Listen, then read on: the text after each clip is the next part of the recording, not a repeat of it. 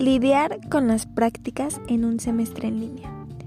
En este podcast les hablaré acerca de mis primeras prácticas de este semestre en línea.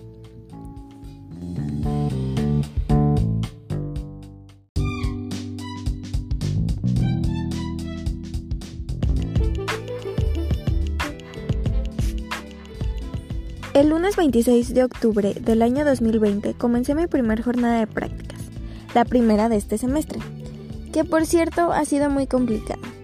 Y las prácticas a distancia son, no quiero decir complicadas, porque no lo son. Más bien la palabra correcta sería mmm, débil. En lo personal, creo que ni yo ni los alumnos aprendemos mucho a distancia. La forma en que se mandan las actividades en las que no sé yo con certeza si los alumnos hicieron un esfuerzo por elaborar sus actividades ellos mismos o si son los papás quienes hacen las actividades. Porque vaya que ha habido algunos padres que les hacen las tareas a sus hijos. Es un tanto difícil saberlo. Sin embargo, siempre tuve en mente elaborar actividades que fueran sencillas para los alumnos y buscar las herramientas en las que puedan apoyar para realizar las actividades para que no, no recurran a falsas informaciones y tener un aprendizaje correcto. Y hasta ahora creo que me ha funcionado bastante bien. Claro que tengo que reconocer que no todo es culpa de la distancia y de este problema del COVID. También yo he cometido errores que, por más que me esfuerzo, no he podido cambiar. Por ejemplo, fue un problema redactar al pie de la letra acerca de cómo quería que elaboraran las actividades, ya que de igual manera siempre había alguien o alguna evidencia de trabajo en la que no leían lo que se pedía en cada actividad, o simplemente comprendían las actividades de una forma distinta a la que yo quería que elaboraran. O eso es lo que quiero pensar, claro por lo que en materias como matemáticas hubo evidencias de actividades en las que todas completamente son diferentes. Pero viéndolo de un lado más positivo, porque claro que siempre hay un lado positivo en todas las cosas, o eso es lo que quiero pensar, siempre que me pasa algo difícil o complicado, pues por no decir que sea malo. Bueno, los niños que me entregaron evidencias, porque solo 18 alumnos de los 36 que son, me entregaron alguna evidencia. Pero estos alumnos elaboraron trabajos hermosos. Recuerdo que en una ocasión les dejé elaborar una maqueta en la actividad de geografía, en la que tenían que presentar cómo es que se formaban los ríos y hacia dónde desembocaban. Recuerdo muy bien que una de las maquetas que elaboró una de las niñas en la actividad estaba muy bonita, muy bien hechas. Era una maqueta en la que, a pesar de no tener los materiales o no poder ir por ellos mm, a una papelería, se podía observar que se habían esforzado en buscar plantas o tierra o objetos que ellos tenían en la casa que les ayudaran a elaborar la maqueta. Y eso me habla mucho a mí acerca del interés y el esfuerzo tanto de los niños como de los padres. Y eso es algo que claramente debe aplaudirse. Algún día presentaré los videos y las fotos de esas maquetas tan maravillosas para poder mostrar el esfuerzo y dedicación que se logra observar de estos padres y los niños. Pero bueno, ahora enfocándonos en los papás, ellos fueron muy accesibles a las correcciones que les hacía. Siempre volvían a mandar sus evidencias cuando se les corregía alguna cosa o cuando les pedí evidencia de alguna actividad que no habían mandado. Hubo en una ocasión, me da risa porque lo recuerdo, en la que una abuelita, que es tutora de un niño, se molestó porque le corregí una actividad. Los adentraré un poco a lo que sucedió y ustedes piensen y analicen qué es lo que hubieran hecho en mi lugar o si están mejor del lado de la señora. Bueno, yo había dejado una actividad que era un examen, entre comillas, ya que solo elaboré algunas preguntas para saber si había quedado claro el tema de los ángulos. En esta actividad tenían que contestar si el ángulo visto era obtusángulo, acutángulo o rectángulo. La respuesta de este triángulo de esta actividad era acutángulo, ya que todos sus ángulos eran menores a 90 grados.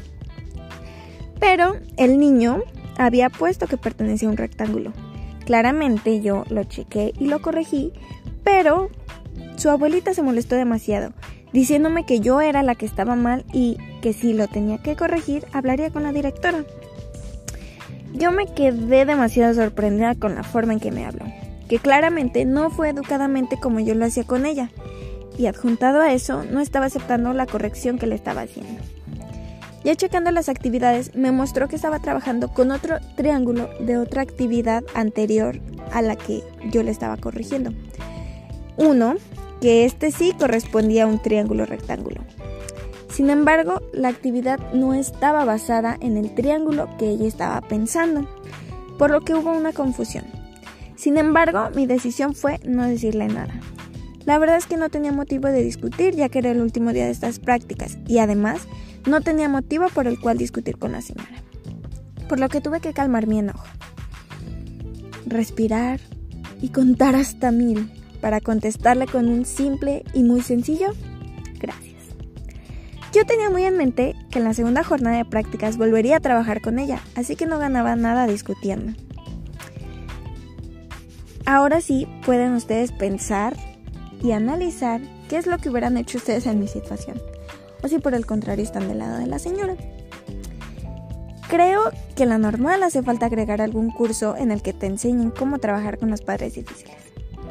Las clases de padres que hay, con quienes tener cuidado y con quienes no. Sé que son cosas que van aprendiendo con la vida y la práctica.